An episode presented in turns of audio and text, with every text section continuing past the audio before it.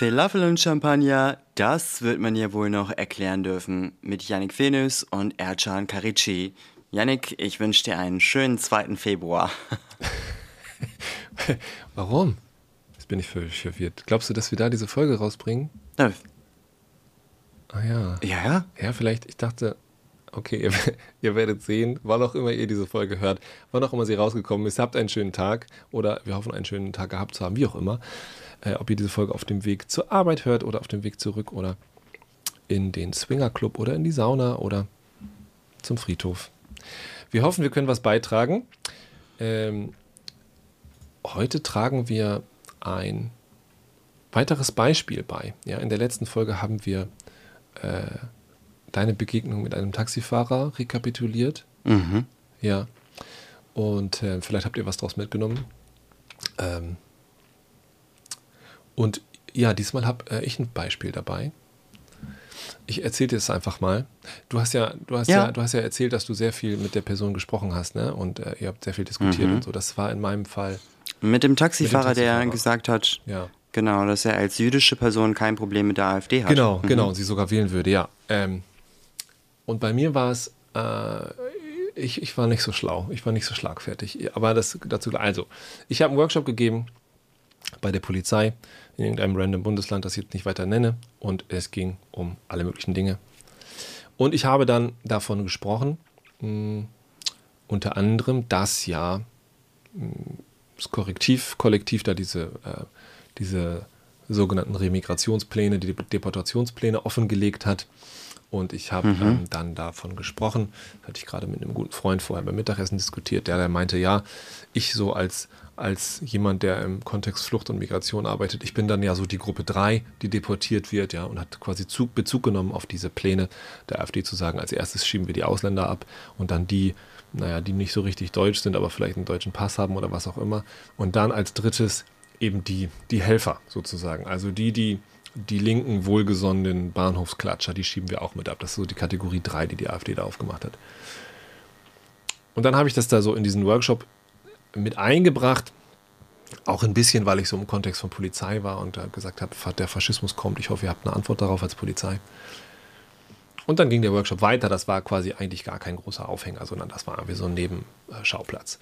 Und am Ende des Workshops kam sie zu mir, äh, diese Polizistin, und meinte, naja, ich hätte da ja irgendwie so von diesen drei Gruppen gesprochen, die ja da angeblich die AfD da irgendwie im Kopf hätte und ob ich denn da irgendwie Quellen dazu hätte.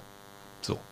Und da habe ich gesagt, naja, das war ja in dieser Korrektivrecherche kam das irgendwie vor. Und dann meinte sie, hm, also diesem Korrektivgeschichten, äh, den traue ich nicht. Ich bin ungeimpft.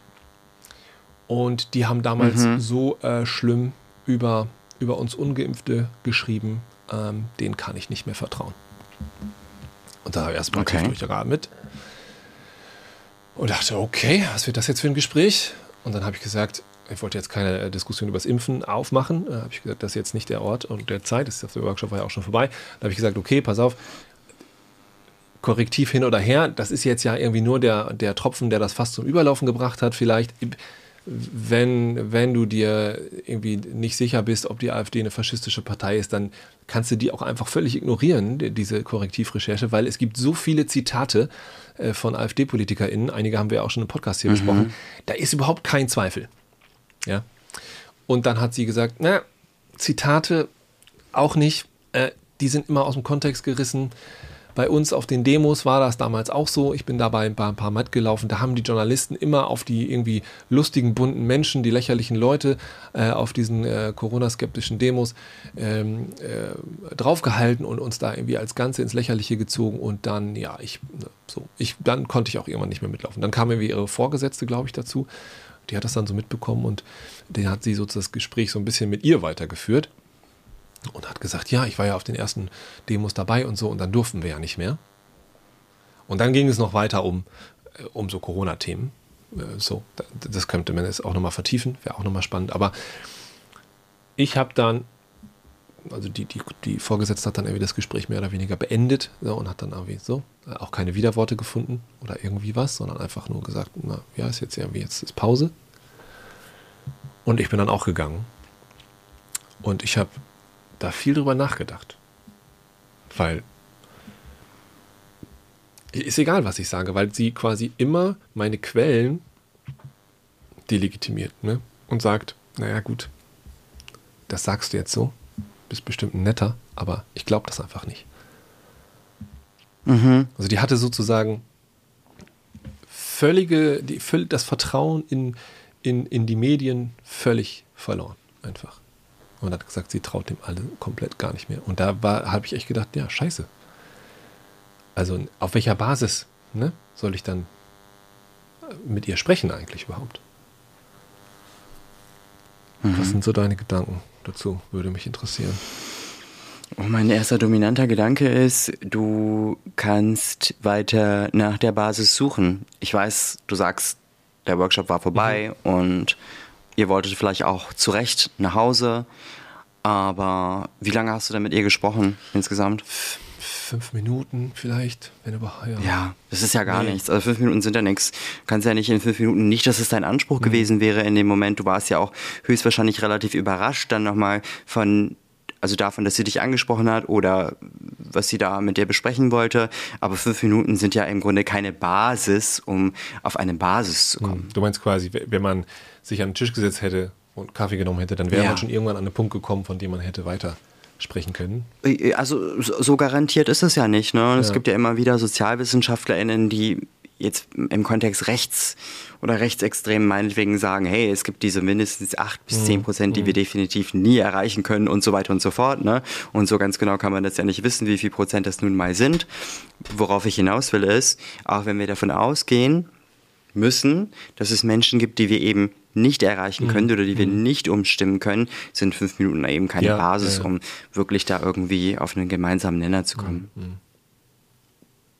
Trotzdem ist es super gut, dass sie, finde ich jetzt mal aus meiner bescheidenen Beobachterperspektive oder Zuhörerperspektive, dass sie, ja, dass sie dich angesprochen hat. Mhm. Ist ja auch eine Form von, ja, wenn ich da jetzt, kann ja auch als Form von Vertrauen interpretiert so werden. Denke, dann, ich glaube, ich habe eine ganz gute Beziehungsebene aufgebaut äh, in diesem Workshop mit denen. Mhm. Das ist ja immer das, worauf ich sowieso sehr viel Wert lege. Und ich meine auch, dass sie sich vorher sehr aktiv beteiligt hat am Workshop und so. Ähm genau, und dann war ich, wie du sagst, natürlich irgendwie relativ überrascht, dass nicht, dass sie mich anspricht, das passiert ja fast nach jedem Workshop, dass nochmal irgendjemand kommt und was sagt, aber dass sie mit diesem, mit dieser Thematik kam, ne, äh, das fand ich schon irgendwie spannend.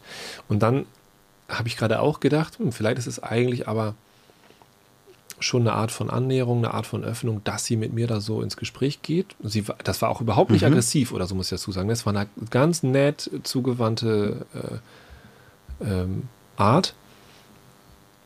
Gleichzeitig, dann kam sie ins Reden und dann hörte sie auch nicht mehr auf. Ne? Also dann habe ich das Gespräch auch irgendwann dann dankend abgegeben an die Vorgesetzte und die hat sich dann da auch irgendwie daraus schlawinert. Also ich frage mich dann, wollte sie eigentlich meine Meinung hören oder wollte sie einfach nur ihre sagen? Das ist jetzt so ein Gedanke, der mir gerade nochmal kommt.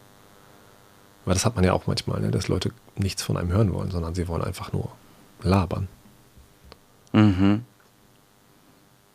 Und da denke ich dann, ah ja, gut, also als, als diese äh, vorweihnachtlichen, wie sprechen wir an Weihnachten über Rassismus-Tipps irgendwie durch Social Media geisterten, habe ich da auch meinen Senf dazu abgegeben. Und einer meiner Tipps war, findet halt raus, was ihr von diesem Gespräch wollt, eigentlich. Ne? Also wenn ihr jemanden irgendwie euren Onkel Fritz da gegenüber habt, der irgendwie euch irgendwie was an die Backe labern will, dann, dann sagt ganz klar und, und fragt ganz einfach, was, was möchtest du von diesem Gespräch?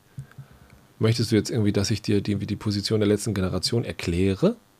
Ja, oder willst du irgendwie, dass, dass wir mal darüber reden, was eigentlich kulturelle Aneignung ist und was davon vielleicht sinnvoll und was nicht ist? Können wir machen, ja, kann ich machen. Oder hast du einfach nur Bock, ein bisschen zu ranten? Willst einfach nur ein bisschen Politiker doof finden? Ist auch ja cool, können wir auch ja machen, können wir auch zusammen machen. Ja, aber dann sag das einfach, ja, und dann muss ich mir hier nicht die Mühe machen, dir irgendwas zu erklären. Dann finden wir jetzt einfach einen gemeinsamen Fein und trinken Bier und haben eine gute Zeit. Ist auch okay. Aber dann lass uns vielleicht vorher kurz mal abstecken, wohin wollen wir mit dem Gespräch?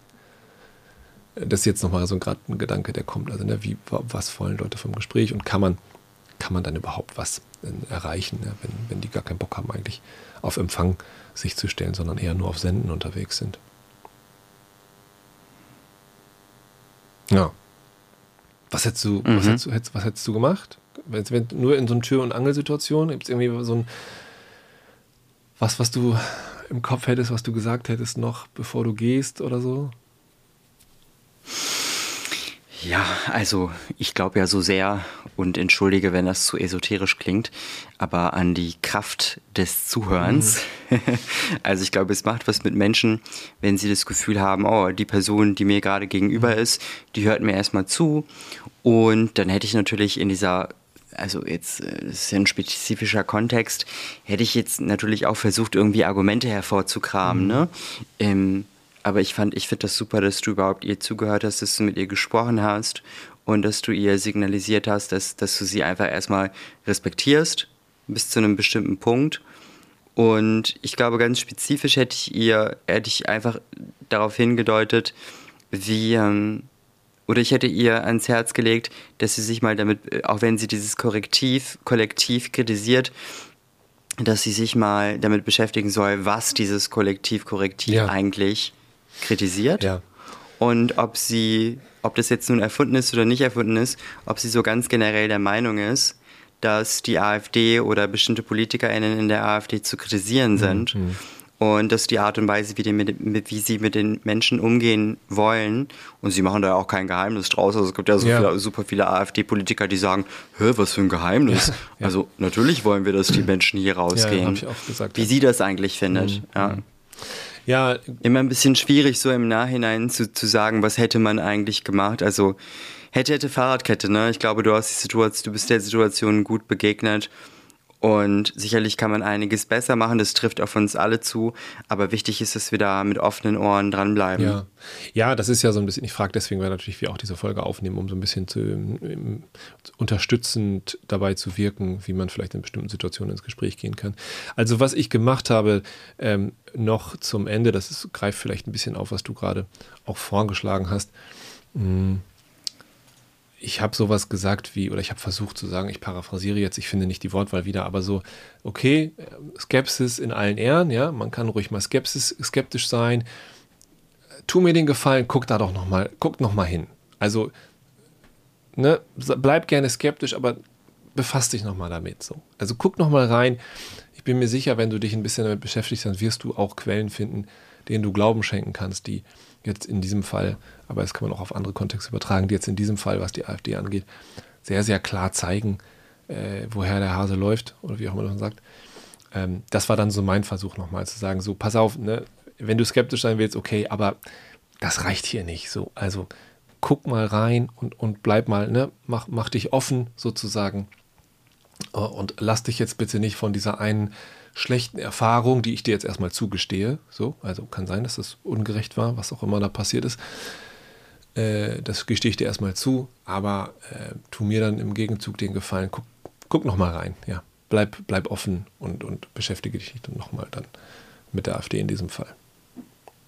Das war so mein Versuch. Ja, da gibt es ja noch diese Zauberfrage, die so viel entschlüsseln und entheben kann, die deine Töchter in zwei Jahren stellen werden. Diese Frage mit fünf Buchstaben. Warum? Ja, warum? Warum kann ein toller Katalysator sein, ja. um die Menschen dazu einzuladen, auf die jeweils nächste Argumentationsebene mhm. zu gehen? Ja, ich würde das anders formulieren, aber ich glaube, hier ist dann natürlich auch eine Zeitfrage, ne? aber zu sagen, verstehe ja. ich gar nicht so genau, erklär mal. Kannst du mir das nochmal erklären? Also das ist manchmal ja total sinnvoll, um so zum Beispiel irgendwie so sexistische Kackscheiße zu entlarven, wenn irgendjemand einen dummen Witz macht und sagt mal, verstehe ich nicht, erklär mal. Dann merken die Leute oft sehr schnell selber, dass es irgendwie bescheuert war, was sie gerade gesagt haben. Äh, aber das kann auch ernst gemeint konstruktiv sein, ne? wenn du Leute hast, die irgendwie was raushauen und dann sagst du so, äh, hä? Äh, Habe ich jetzt ad hoc eine ganz andere Gedanken zu, aber würde mich mal interessieren, wie du dazu kommst. Magst du mich mal mitnehmen? Das ist vielleicht wie in unserem Taxi-Beispiel äh, vom letzten Mal auch so, ne? dass man sagt, ah, cool, ey, wir können aber trotzdem miteinander reden. So, die Erfahrung, die du da gemacht hast, dass du von bestimmten Menschen nicht gesehen wurdest oder in einen Topf gesteckt wurdest oder die dich zu Unrecht, was auch immer, die, die, den Gefallen tue ich dir jetzt nicht, das nochmal zu reproduzieren, sondern mit mir machst du diese Erfahrung nicht. Mit mir machst du die Erfahrung, dass ich dich sehe und ich dir zuhöre. Und vielleicht ist das schon mhm. was Gutes für dich. Vielleicht kannst du daraus was mitnehmen. Ja, absolut. Und dann gibt es ja vielleicht auch noch die Möglichkeit, besonders effektiv mit der eigenen Zeit umzugehen, indem man sie nicht dafür investiert, ständig skeptisch zu sein. Nicht, dass wir uns falsch verstehen. Skepsis ist durchaus wertvoll und wichtig, sondern man nutzt die Zeit, wirklich selber zu recherchieren. Mhm. Ich finde, das ist einfach ein toller Tipp. Ja, das stimmt, das stimmt. Und sozusagen auch, jetzt was diese Corona-Geschichte angeht, ne, zum Beispiel, es ist ein relativ unproblematischer Standpunkt zu sagen, jetzt mal irgendwie ins, ins Blaue gesprochen, ja, sicherlich war die ein oder andere Maßnahme nicht sinnvoll und nicht problematisch. Ja, da müssen wir uns gar nicht drüber streiten. Ja, nicht alles, was die Regierung da gemacht hat, war irgendwie super toll.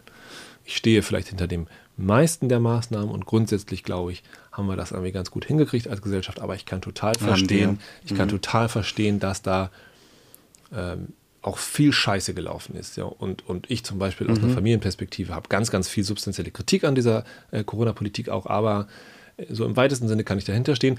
Und ich glaube, das ist was, was erstens in Debatten wichtig ist, ne? zu sagen, ey, ich mache hier jetzt keine Front auf, wo eigentlich vielleicht gar keine ist. Also wir diskutieren jetzt nicht darüber, ob jetzt irgendwie jede einzelne Maßnahme geil war. Das ist, das ist, da brauchen wir gar nicht drüber diskutieren. Sind wir uns einig, dass das nicht so ist. Wir diskutieren über was anderes. Wir diskutieren darüber, ob es grundsätzlich okay war oder nicht. Das ist eine andere Diskussion.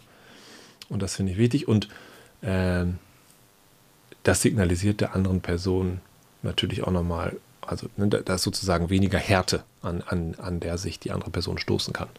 Weil du machst quasi eine Tür auf und sagst, ja, können wir drüber reden. So. Hier habe ich Klarheit und da nicht. Man könnte natürlich auch, ich weiß jetzt nicht, ob das in dem Kontext, in der speziellen Situation gut gepasst hätte, aber mal so die eine oder andere freche Gegenfrage stellen. Zum Beispiel so etwas wie, bist du auch der Meinung, dass in Deutschland nur diejenigen leben dürfen, die in Anführungsstrichen deutsches Blut hm. haben? Hm. Ja. Also manchmal ist das, glaube ich, wirklich gut, nochmal so, so ganz plakativ nackt äh, äh, auf den Punkt zu bringen, ja, worüber reden wir hier eigentlich gerade? Da denke ich jetzt wieder an dieses Taxifahrerbeispiel, ne, ne äh, AfD-Wirtschaftspolitik hin oder her, worüber reden wir hier gerade? So, ne? Ähm, das finde ich gut, ja. Das finde ich gut. Ich könnte mir jetzt vorstellen, in meinem Beispiel hätte sie gesagt, nee, aber das stimmt ja gar nicht. Das, das haben die ja gar nicht gesagt. Das ist nur aus dem Kontext gerissen worden oder so, wie auch immer. Naja. Und es gibt drei Worte, von denen ich denke, dass die allermeisten Menschen sie gerne hören möchten. Und außerdem sind es drei Worte, von denen ich so das Gefühl habe, dass sie besonders viel Vertrauen schaffen. Hier sind zwei Millionen Euro. Und das sind vier, das sind vier Worte. Was würdest du sagen? Was sind diese drei Worte? Danke fürs Teilen. Erzähl mal näher. Weiß ich nicht. Ich würde sagen, es sind die Worte, du hast recht. ja, ja. Ich, ich wollte erst, dachte erst, du machst einen Scherz, aber verstehe ich das richtig, dass du damit sagen willst, mh, hm, eine partielle Zustimmung kann Raum öffnen für eine kritischere Einordnung des gesamten Gesagten? Zum einen das und des Weiteren ist da dieser Aspekt des Ich sehe ja. dich mhm. drin. Mhm. Ja. Ja. Ja, das ist eigentlich was, was ich in allen Workshops permanent ähm, auch immer wieder anwende, ne? wenn es irgendwie um Islam und antimuslimischen Rassismus geht und dann haben die Leute so manchmal das Gefühl, sie kritisieren oder wollen gerne oder irgendjemand anders in der Gesellschaft kritisiert beispielsweise, ähm, keine Ahnung, islamisierten Antisemitismus. Und dann kommt die Reaktion, das ist, hat nichts mit Islam zu tun. Und dann sage ich immer, naja, natürlich hat das was mit Islam zu tun. Ob das eine sinnvolle Frage ist oder nicht, da können wir drüber reden. Aber erstmal, na klar, habt ihr recht, natürlich gibt es Antisemitismus auch unter Muslimen. Jetzt lass uns darüber reden, wo wir da die richtigen Fragen stellen. Aber ich, ich block sozusagen, ich, ich mache nicht zu sofort. Ne? Ich sage nicht sofort, ey, Moment, das ist rassistisch, als Maul, sondern ich sage, so, ich verstehe, woher ihr kommt. Lass mich mal paraphrasieren. Was meint ihr? Habe ich euch richtig verstanden? Von da können wir weiterreden. Ne? Ja. Damn. So. Und was würde Bertolt Brecht jetzt dazu sagen? Erst kommt das Fressen, dann kommt die Moral. Und dann würde er sagen, wer nicht kämpft, hat schon verloren. so geht es nicht. Du musst erst sagen, wer kämpft, kann verlieren. Wer nicht kämpft, hat schon verloren. Geil. Ja. Wir fangen jetzt, hören, hören jetzt jede Folge mit irgendeinem guten Zitat von Bertolt Brecht auf. Finde ich schön. Habe meine Hausarbeit darüber geschrieben in der 11. Klasse über Bertolt Brecht und das epische Theater. Aber mhm. dazu in der nächsten Folge vielleicht. Vielen Dank, dass ihr wieder mit dabei wart. Teilt diese Folge gerne mit allen Menschen, von denen ihr denkt, ah, diese Person sollte hier mal reinhören. Genau. Vielen Dank fürs Zuhören und bis nächste Woche.